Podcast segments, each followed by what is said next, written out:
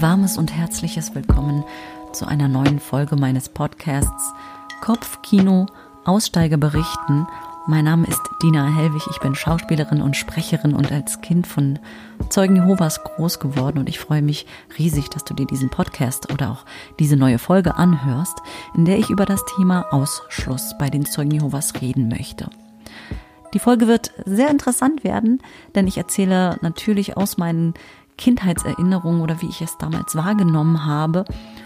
Und ich habe mich in den letzten Monaten intensiver auch mit diesem Thema beschäftigt und mit ehemaligen anderen Zeugen Jehovas darüber ja, mich ausgetauscht. Und ja, ich habe mich ja mit 19 aus dieser Gemeinschaft zurückgezogen.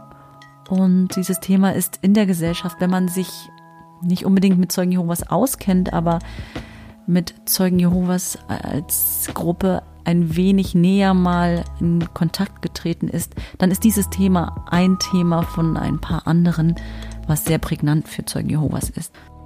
Und bevor ich anfange, möchte ich vorab natürlich ganz klar auch nochmal veräußern, dass alles, was ich erzähle, meine eigene persönliche Meinung ist. So habe ich es wahrgenommen als Kind und gilt nicht im Allgemeinen. Und dann fange ich einfach mal an.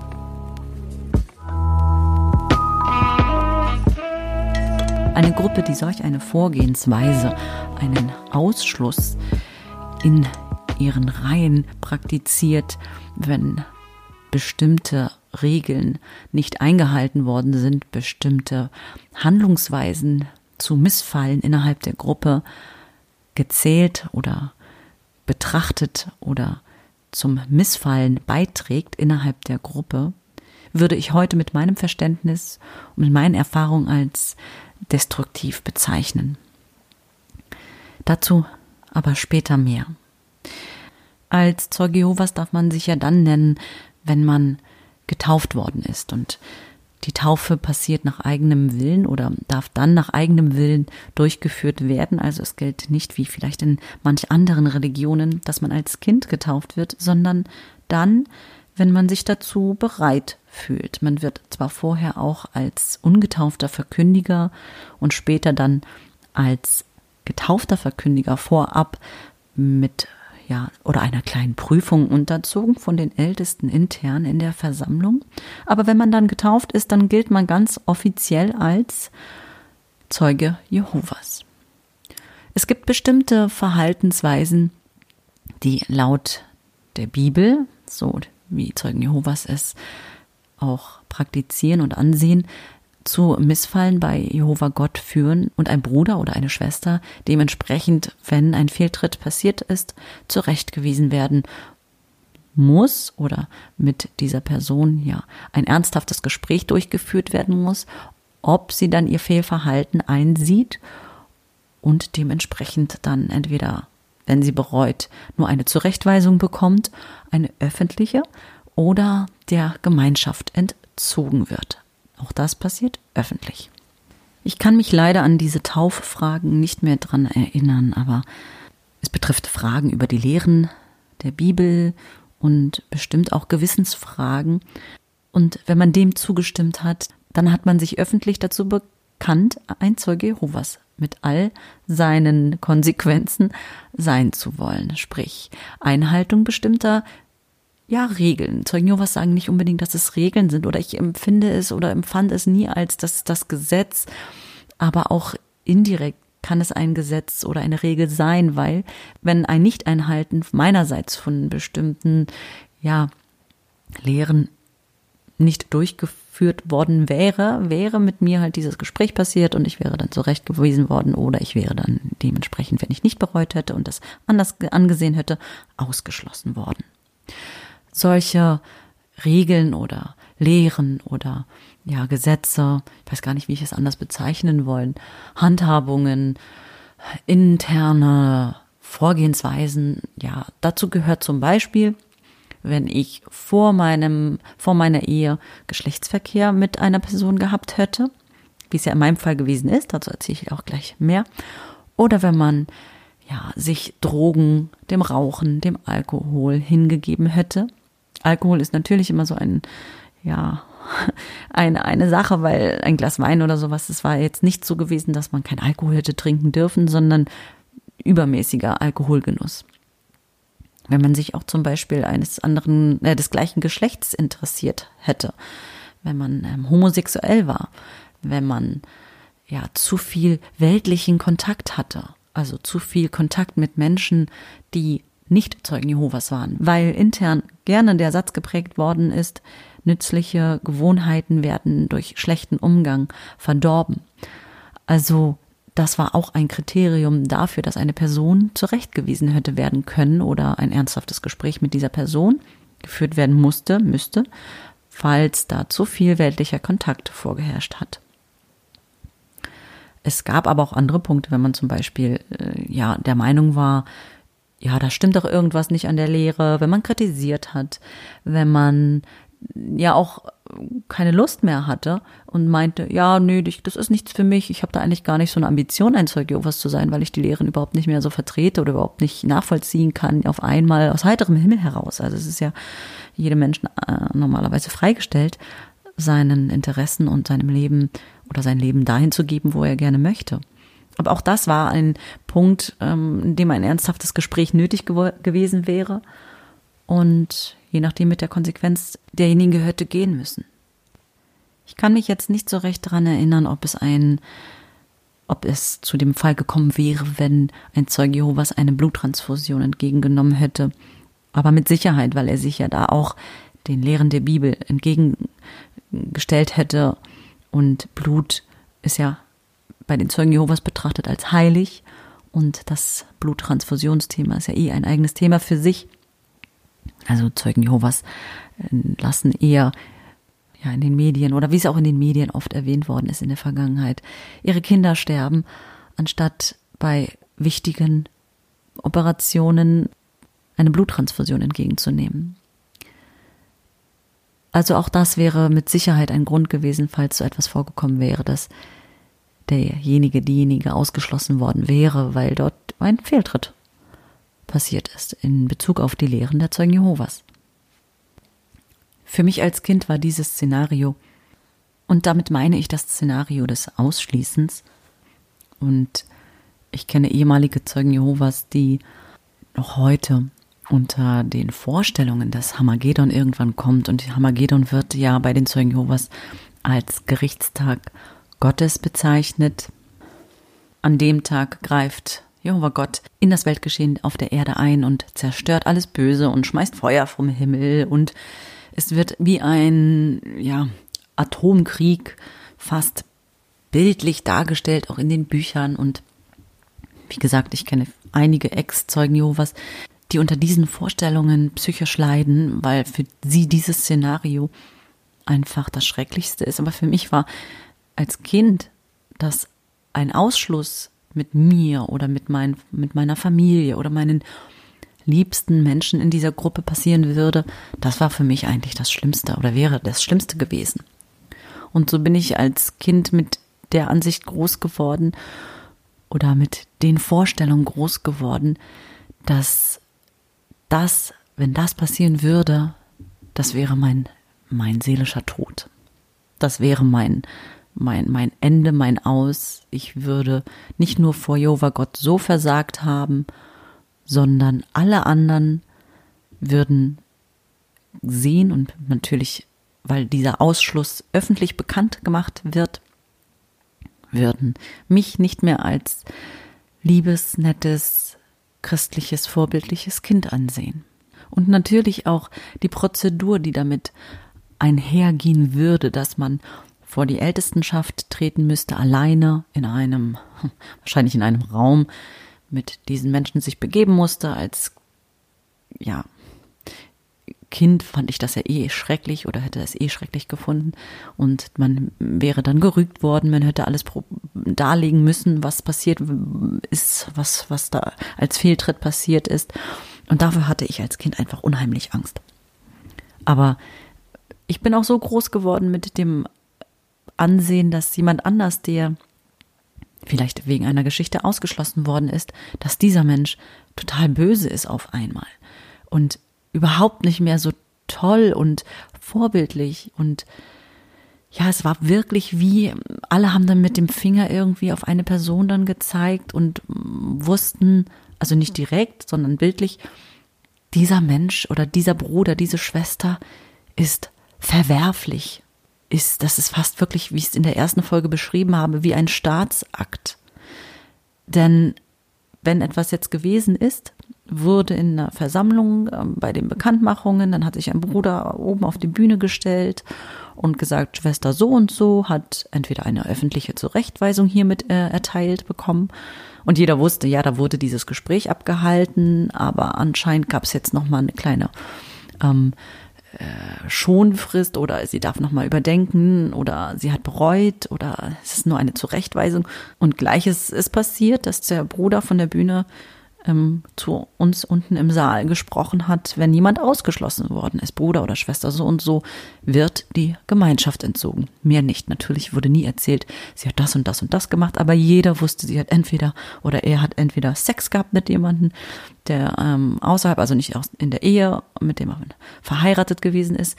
Ähm, man hat Hurerei sozusagen begeben, äh, begangen man hat Drogen genommen, man hat irgendwas Schlimmes gemacht, was in diesem Regelrahmen, ja, gewesen ist und was verwerflich ist vor Jehova und was nicht zu den Lehren der Bibel gehört und dagegen verstoßen.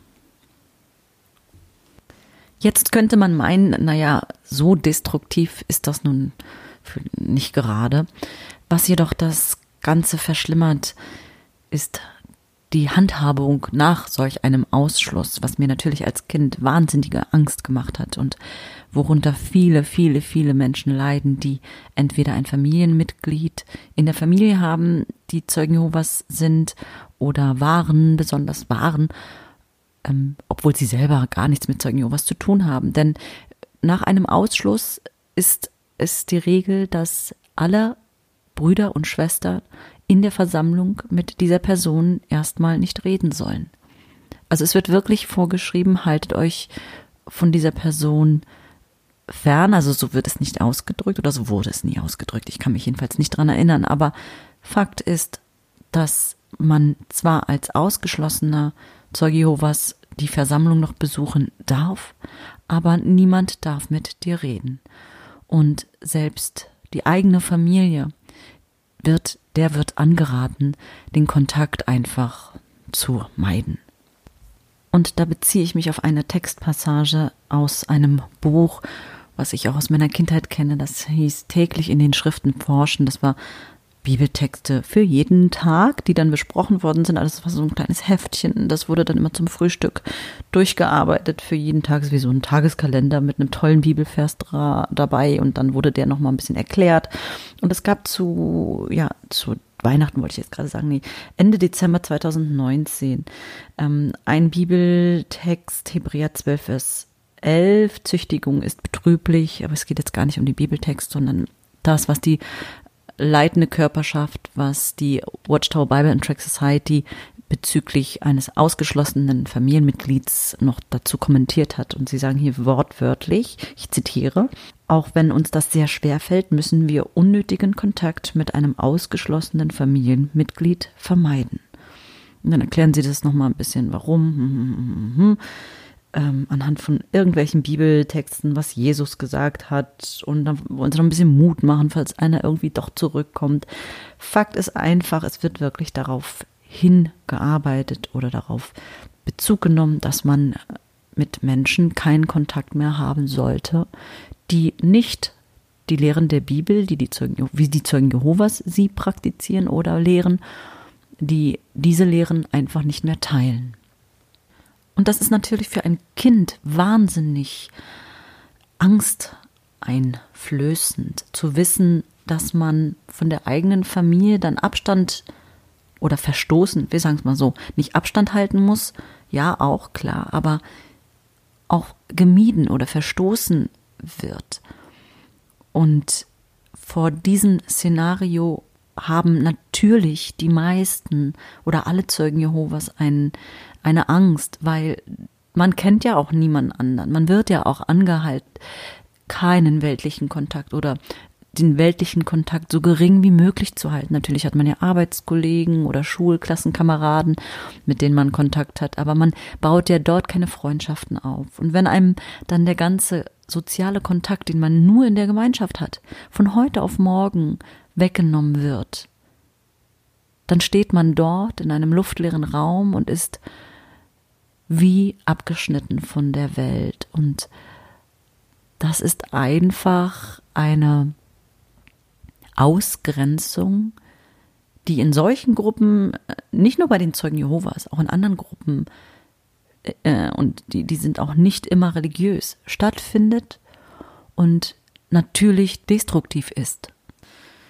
Weil dann stehst du da alleine und hast wirklich nicht viele Freunde, die noch zu dir halten, sprich auch zu dem, was du gerade ja als deine Lebensweise gewählt hast und dich aufs Übles, übelste verabscheuen, ausgrenzen, meiden, dir den keines Blickes mehr würdigen und du bist eigentlich in jeglicher äh, Freiheit, die ja ein Mensch hat im Denken und im Handeln.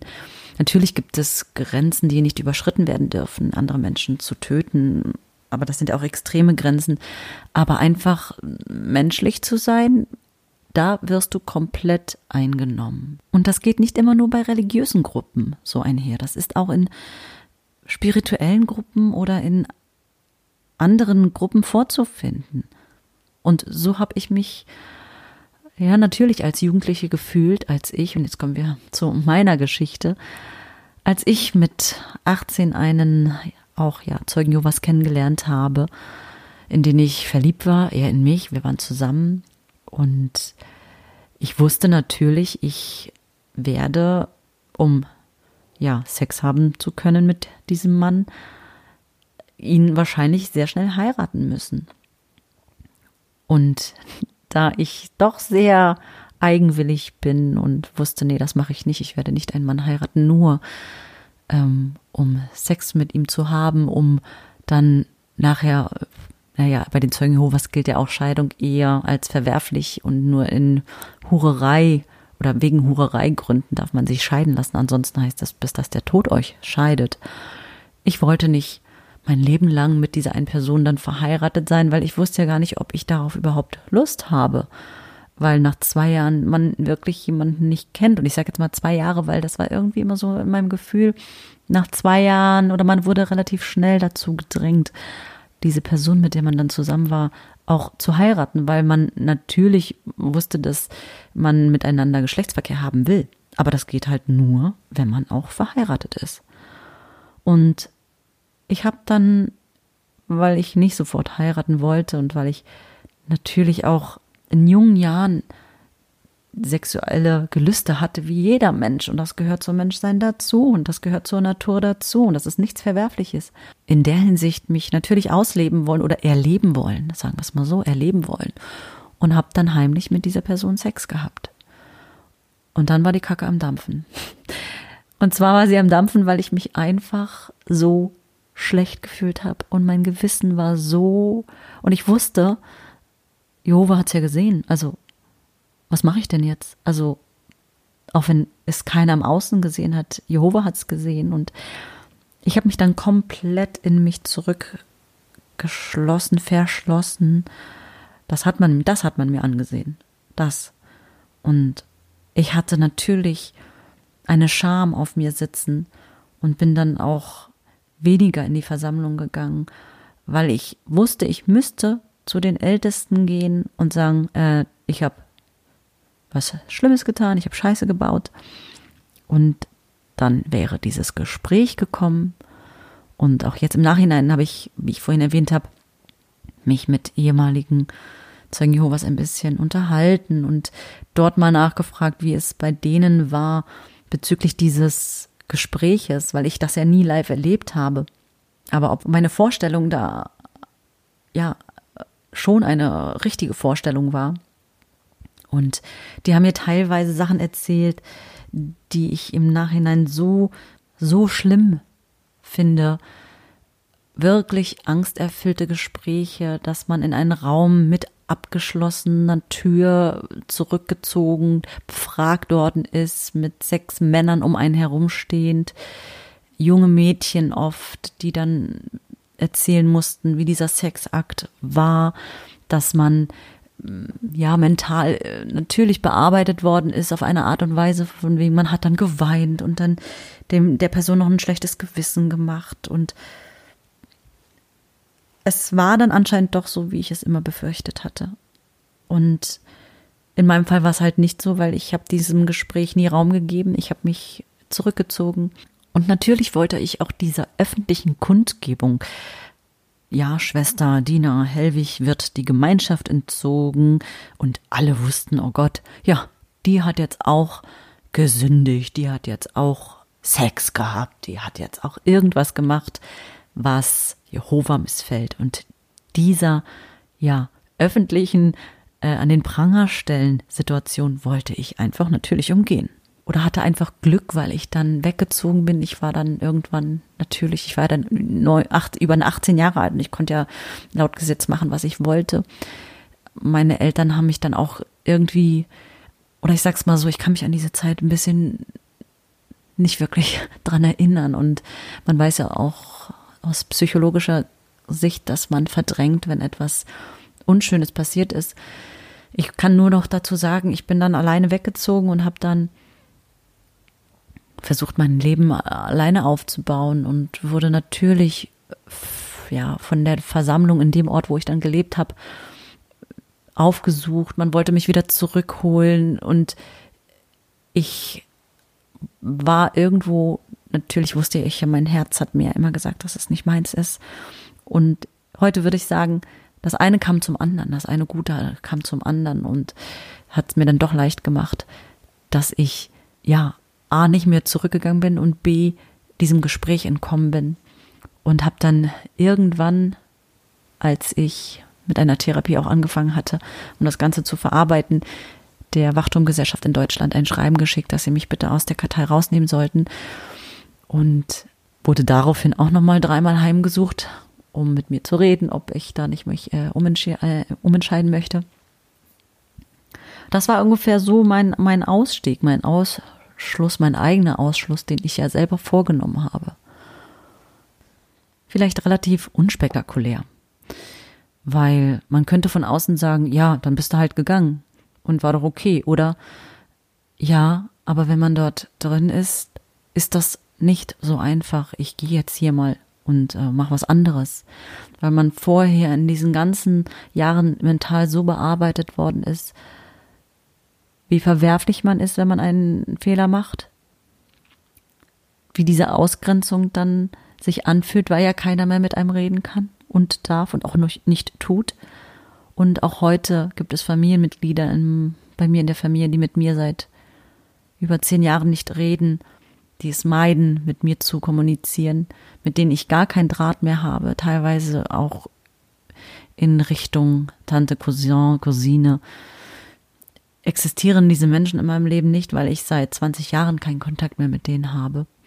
Aufgrund dessen, weil ich eine Lebensweise gewählt habe für mich, die mir gefällt und in der ich heute blickend sagen muss, ich bin so viel glücklicher und deswegen kann ich nur zutiefst kritisieren und nach außen tragen, dass solche Handhabungen nicht in unsere Gesellschaft gehören. In eine Gesellschaft, wo Respekt, egal was man glaubt, wer man ist, gehört und auch vorherrscht und wir versuchen dafür mehr Raum zu bekommen.